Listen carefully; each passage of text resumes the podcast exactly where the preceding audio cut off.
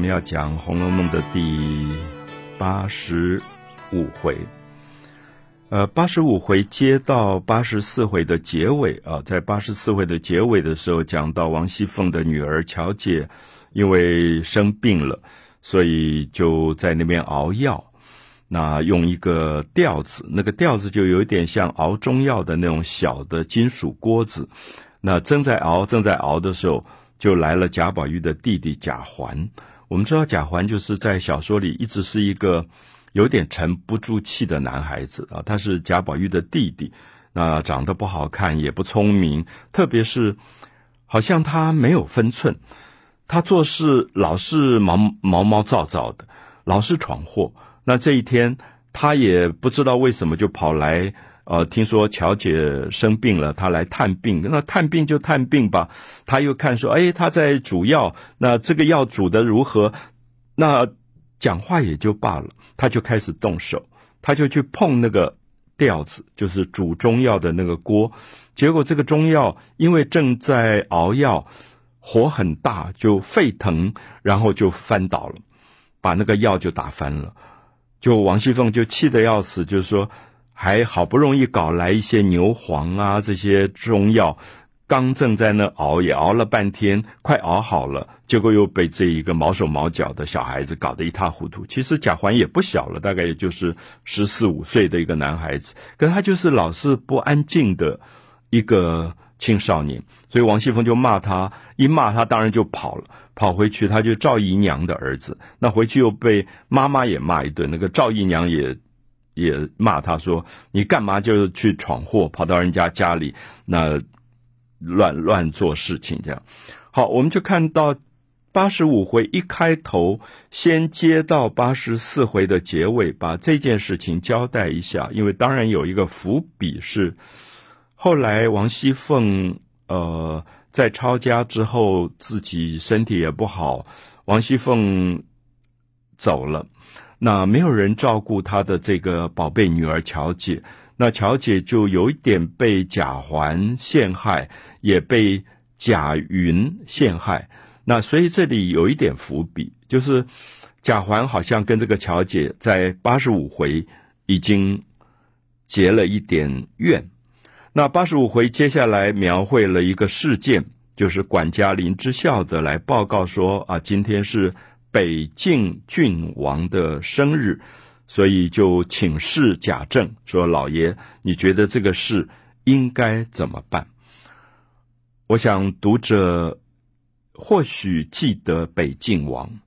北静王其实出场不多，他大概比较重要的出场是秦可卿病死。出殡的时候，因为贾府有这样的一个女人孙媳妇秦可卿病死了，那么所以丧礼的时候，这些达官显要都要都要来呃祭祷，那北静王就来了。那北静王身份非常高，所以他来，他只在轿子里，他也不下轿。然后那一段描写的非常漂亮，就北静王从头到身上到鞋子，全身都是素白色。那当然也是因为秦可卿，呃，死亡，这是一个丧礼。可是同时那个白里面也有一种干净，因为通常我们会觉得一个王爷权高位重，好像都很，呃，有一种威权让人家害怕。可是北静王不如此，他不但谦逊。而且年轻俊美，那他就见到贾政，贾政他们当然都跪下来，因为他是王爷，身份非常高。那北静王就特别问贾政说：“我听说你们家有一个小孩生下来的时候口里衔了一块玉，就是衔玉而生的那个男孩叫宝玉，今天可在这里，很想见一见面。所以北静王好像跟贾宝玉有很深的缘分。”啊，一个十三四岁的男孩就被父亲引带来见一个大概不到二十岁的北郡王。那北郡王还特别看了他身上戴的玉，还又特别为他戴上去，然后也把自己手上戴的一个珍贵的这种手串送给贾宝玉。所以我们也会觉得贾贾宝玉跟北郡王有一个很很奇妙的缘分。然后小说后来北京王就很少出场，可是常常就会提到说，北京王想念贾宝玉，就会请这个男孩到北京王府去吃吃饭呐、一起读读书啊，做做诗啊，好像他们之间有一个超越了阶级的一种关系啊。我说超越阶级，是因为北京王的身份非常高，所以一般人连贾政、贾宝玉的爸爸见到北京王都要跪下。可是贾宝玉好像跟北京王有一点平辈，可到八十五回的时候很奇怪，就是北京王见到宝玉还是很想念呐、那也很亲，可是你就感觉到宝玉有一点，呃，又磕头又作揖，这样的态度不是前八十回的贾宝玉，前八十的贾回的贾宝玉，这个男孩有一种傲气，他有一种生命的自在，他跟王爷在一起，他不会。降低自己的身份，所以这里面我特别希望读者读前八十回，跟我们现在读到八十五回了，这是原作者不写的，就是后后来补写的人写的，所以你就越来越感觉到，对于贾宝玉这个角色的写法，越来越有一点把它扭曲了。八十五回其实已经有很多研究《红楼梦》的人谈到。第八十五回的贾宝玉跟前八十回的写法非常不一样，大概有两点可以提出来。第一个是我们刚刚提到的北静王，就是在小说一开始秦可卿的丧礼上，贾宝玉见到过北静王，而这个十几岁的男孩跟一个二十岁不到的郡王之间有一种很深的缘分跟情感，他们像兄弟，而不像。王爷跟一般庶民的关系，就是我们看到贾府的人，包括贾宝玉的爸爸、伯父，他们看到北京王就立刻打工作揖，跪下来，口称王爷万岁，这样千岁。可是贾宝玉没有，贾宝玉其实有一种人的平等啊，这是我们一直要提到《红楼梦》在当时几乎是一个非常超越时代的前卫小说。它里面有一种非常现代的启蒙思想，他觉得人生而平等，所以在八十五回当中，你感觉到宝玉怎么会变成有一点畏畏缩缩，好像在北静王面前，他也大气都不敢出，那每次讲话就非常的啊、呃、谢谢啊，对不起啊，磕头啊，呃作揖啊，不像原来的宝玉了，那。北静王还跟他说：“啊，我很喜欢你身上生下来就带的那块玉，所以我还特别找人模仿他，也刻了一个，你来看看。那最后就把这个玉送给了宝玉，说你带回去玩吧，啊，带回去玩。那这是我们就感觉到北静王跟贾宝玉之间好像已经有了隔阂，就是原来在《红楼梦》前八十回当中，一种一清如水的。”人与人的缘分与感情，在八十五回当中慢慢不见了。那一般学者指出的第二个对贾宝玉个性的扭曲，是在八十五回当中谈到贾宝玉的爸爸贾政，他当时升官了，就是有一个姓吴的巡抚特别报请中央。皇帝说：“这个贾政不错，这几年做学差，有点是教育主管教育的官，到处去啊、推广教育，那么做得很成功。所以现在工部刚好有一个郎中的缺啊、呃，其实是一个主管的缺了，那就让贾政来升官，来递补这个缺。那当然就很多人来贺喜啊，放鞭炮啊。”然后就有人呃送一台戏啊，或者酒席来吃啊。我们看到这里很有趣，就是贾宝玉这个人对于做官是一点兴趣都没有的，所以他不愿意去读考试做官的书。那么很多读者都看出来，很多学者也指出来，在《红楼梦》前八十回当中，身份最不得了的人就是贾元春。因为她是皇室的妃子，是皇妃。当她回家的时候，当她封为妃子的时候，喜讯传来，大家都放鞭炮，高兴得不得了。可是贾宝玉这个男孩当时十三岁左右，置若罔闻。这四个字用得很有趣，就是说，听到好像没有听到，也不觉得什么不得了的事情。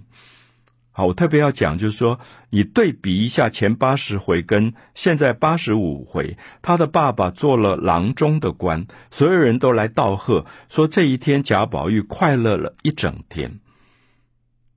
好，我想很多学者指出来，就说，这个男孩怎么变了？他原来对功名利禄啊，别人做市长，别人做总统，他都。不看在眼下，他就觉得人活着就是为自己，那些东西都是虚名，没有任何意义。连他自己姐姐封了什么皇妃，传来的时候，大家都在那边贺喜道贺，他也觉得置若罔闻，就是这没什么。人生这些东西都会过去，不管再富贵荣华都会过去。可是，在八十五回里面，好明显，他的爸爸升了郎中，其实还不是不得了的官。结果贾宝玉那天兴奋的不得了，跑来跑去，好像他做了官一样。那么这已经有很多人指出来说，这个补写的人一定是一个很爱做官的人，不然不会这样写法。因为前八十回的《红楼梦》的原作者对于做官这件事情，基基本上写的时候差不多都是负面，嘲讽批判多过于觉得那是好官。啊，因为他官场的东西看得太多，所以我想这里面我们也可以大概谈一下，就是大概有两个作者吧。一个作者是从小荣华富贵，在做大官的家里长大，所以他视富贵如粪土。第二个补写的人其实是一个穷读书人，他没有富贵过，所以我们就发现八十五回里面写到贾政做了一个郎中的官。哇，就简直是夸张的不得了，觉得所有人多么高兴，多么高兴。其实这里面常常透露出作者自己心里面的某一种潜意识的挤压啊。所以《红楼梦》其实读前八十回跟读后四十回非常有趣啊，可以做一个非常活泼的对比。特别是八十五回的刚才指出来的两个事件，我们在八十五回特别提醒读者。呃，如果是对前八十回非常熟悉的读者，特别可以拿《红楼梦》原作的部分前八十回来跟后面做很多的对比。就是说，前八十回出来的人物，后来在后四十回也陆续出现。可是你把它放在一起对比，你会发现，哎，怎么不一样？它有一点像，比如说一个画家。呃，画一个人像啊，比如说我们说蒙娜丽莎，蒙娜丽莎，达文西画了一张原作，其实历来有很多人模仿这张画，可是其实我们把那张原作跟其他的画家画的，你稍微有经验，你会发现完全不一样，因为达文西的那种色彩、线条、光影好迷人，里面有好多细节，可是。模仿达文西的几乎都没有办法做到那么好，所以这是我特别要强调，就是说，看起来还是贾宝玉，可是贾宝玉变了；那看起来还是林黛玉，可是林黛玉好像也变了；看起来还是北静王，可是北静王也变了。所以我想，呃，比如说像有名的作家张爱玲，她就很喜欢比较前八十回跟后十四回的同一个人，比如说她常常讲到说。林黛玉在前八十回每次出现，作者都不描写她身上穿的衣服的色彩啊、质料啊、样式啊，因为林黛玉其实是一种精神性的存在。那王熙凤出来就会描写很多她穿什么样的颜色的衣服，那剪裁如何啊、就非常的花哨。可林黛玉是没有的。可是张爱玲特别指出说，后四十回的时候，你就发现。林黛玉出场的时候，开始有衣服的描写了，所以林黛玉不再是一个仙界的人。啊，就是其实林黛玉是天上的那一株寂寞的草，转世来人间投投胎的，所以她其实没有人的肉身，她就是像一个魂魄一样。啊，所以前八十回描写林黛玉，常常说泪光点点，好像。眼睛里总是含着眼泪，泪光点点，可是没有衣服跟头饰上的描写，就是连薛宝钗都有，薛宝钗身上都还会有漂亮的颜色啊，带着金锁。林黛玉身上是没有这些东西的，所以她才是一个纯粹精神的存在。可是到八十回以后，就是补写的后四十回，林黛玉这个角色也变了。所以我想，这是最有趣的一个评论的方式吧。所以我想，我们在讲八十五回，我也很希望这里面的人物大家可以跟前面做对比。所以读后四十回最好的方法就是说。我们不断拿出前面同一个人，就像拿出原始的蒙娜丽莎来对比，你就看到或比或的时候，马上就比出来了。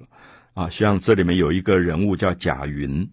贾云又出场了。贾云其实在小说很前面就出场过，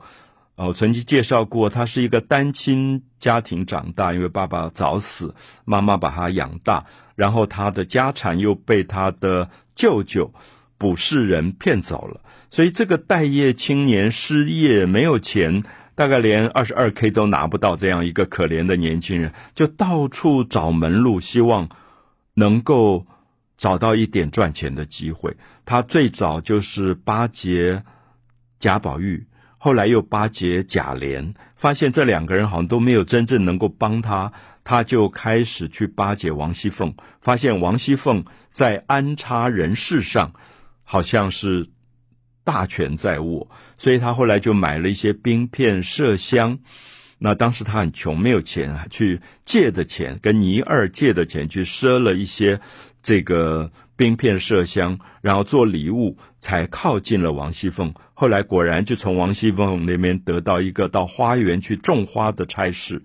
所以就可以现领到上百两的银子，那也就赚了一笔钱。可是我们就看到，在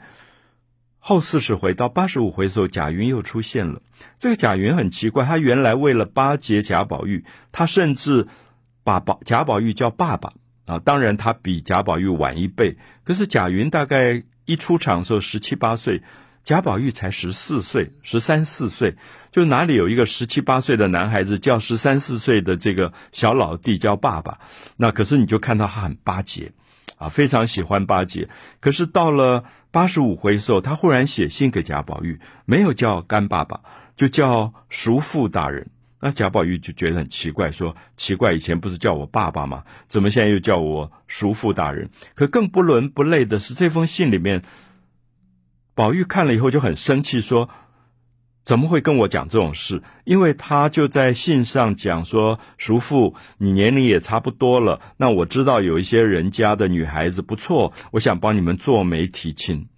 好，其实真的有点不伦不类，因为不管怎么样，这个也应该是长辈来讲，没有一个晚辈，就是贾云是。”宝玉的晚辈，他来提这件事情，所以我们就看到说，好像这个补写的作者有点乱掉。那八十五回最后结尾的时候，就爆发一个事情，就是薛宝钗的哥哥薛蟠又闯祸了。那在酒楼上打死了一个人，那被抓起来，那出了人命官司。